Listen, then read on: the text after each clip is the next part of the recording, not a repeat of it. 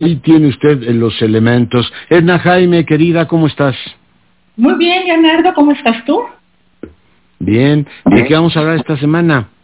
Este, Leonardo, mira, quisiera tomarme este espacio para dar algunas novedades, algunas noticias sobre el Foro de París sobre la paz. Sí, eh, Tú me has dado oportunidad de eh, pues comentar con, con tu audiencia de qué trata el foro, creo que no tengo que repetirlo, es un espacio, para decirlo muy sucintamente, que busca fortalecer los resortes de la gobernanza global y mira que lo necesitamos, Leonardo. Eh, cuando en 2018 el presidente Macron lanzó la iniciativa, yo creo que nadie imaginó hizo una, se hizo una celebración muy bonita en el Arco del Triunfo, muy emotiva, y, era necesario pensar, repensar en cómo fortalecemos la gobernanza global, los, las instituciones multilaterales, etcétera, pero no pensábamos que, que se nos iba a venir una avalancha de cosas que nos iba a, que iba a simbrarnos. Eh, por eso, la quinta edición del foro ya se está preparando. Leonardo tiene un título bien interesante que dice cómo salir bien librados de las multicrisis. Eh, en años pasados, los dos años anteriores, hablamos de la crisis de la pandemia y lo que eso implicó y, lo que significaba para eh, Leonardo, para la cooperación internacional, un desafío de esa naturaleza.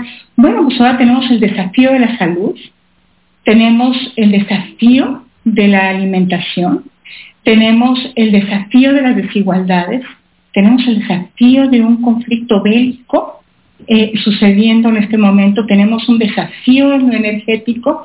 Entonces, pues, ¿qué te puedo decir? El foro es, pues, es más vigente que nunca. Y, bueno, no se, no se lo plantea como pregunta de cómo salimos bien librados de las multicrisis, sino es, vamos a salir de las multicrisis. Entonces es, una afirmación en positivo y el programa para el próximo noviembre está justamente estructurado para pues, resolver, sostener eh, estos pisos fundamentales que necesitamos para salir de un entorno hipercomplejo, no complejo, hipercomplejo, Leonardo. Entonces, este va a ser el gran tema de la quinta edición. Eh, lo segundo que tengo que comentarles, que es una gran noticia, es que Ángel Gurría será el próximo presidente del Foro de París eh, sobre la paz. Hasta ahora era Pascal Lamy. Pascal Lamy eh, es un, em, pues también un ciudadano global. Estuvo mucho tiempo en la Organización Mundial del Comercio, muy respetado y me parece que hizo un papel destacadísimo al lanzar, ser el presidente con, que con quien se lanzó este foro, pero decirte que como mexicana orgullosa de, la trayectoria de Ángel Gurría, pues estoy muy contenta de que él vaya a presidir este foro. Me parece que lo va a hacer en un momento difícil, pero también en una transición del foro que, me, que empata muy bien con su perfil, Leonardo.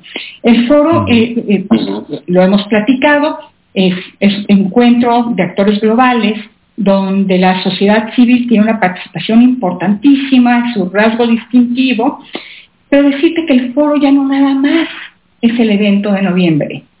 El foro ya tiene un eh, grupo de expertos haciendo política pública, ya también es un think tank. Entonces me parece que la llegada de Ángel Gurría va a fortalecer este este pilar, este pilar que es nuevo en el Foro de París, porque me parece que Ángel tiene una visión de política pública y que va a poder fortalecer mucho este departamento eh, que es nuevo en el foro y que va a estar dando trabajo, generando ideas y generando pensamiento para poder construir soluciones. En los temas centrales del foro, eh, pues que para nosotros son un poco extraños porque nos miramos al, ombligo y porque pues hay añoranzas por el pasado, pero pues el mundo está enfrentando pues, los desafíos a la comunidad global. El cambio climático es uno, ambiente, cambio climático es uno muy importante. ¿Cómo gobernamos el espacio exterior? Nos parece ciencia ficción, pero hay que poner reglas. Todo el mundo digital, la salud, Leonardo, y creo que ya no me queda otro tema, son los en los que va a estar concentrado este departamento de investigación del Foro de París sobre la Paz. También trabajo tienes, ¿eh?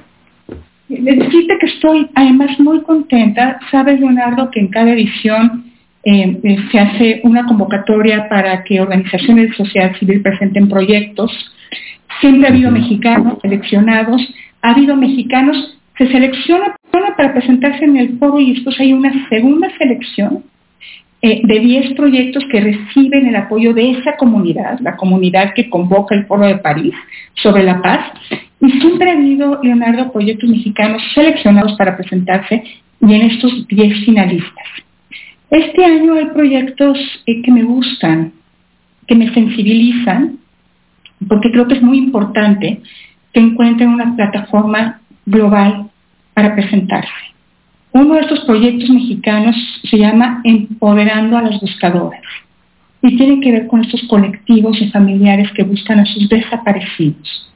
Es un proyecto del Instituto Mexicano de Derechos Humanos y Democracia eh, y estoy eh, pues muy contenta, Leonardo, porque creo que estos colectivos necesitan plataformas donde ser escuchados. Eh, los colectivos de víctimas han hecho un trabajo extraordinario para empujar a la autoridad a hacer algo. Entonces, pienso que si tienen esta plataforma más internacional, puede ser una buena palanca para que logren sus objetivos. Pues me parece muy bien y lo creo firmemente, además de darle pues mucho más visibilidad a su tema. Mi querida Edna, te agradezco muchísimo que hayas estado esta noche con nosotros. Gracias por todo y ojalá y que me puedas acompañar en noviembre a París. Ojalá, ojalá. Eh, bueno, pues muchas gracias Edna, para fortuna nuestra Edna Jaime, la directora de México Evalúa, eh, comentando pues estos temas con usted semanalmente en este espacio.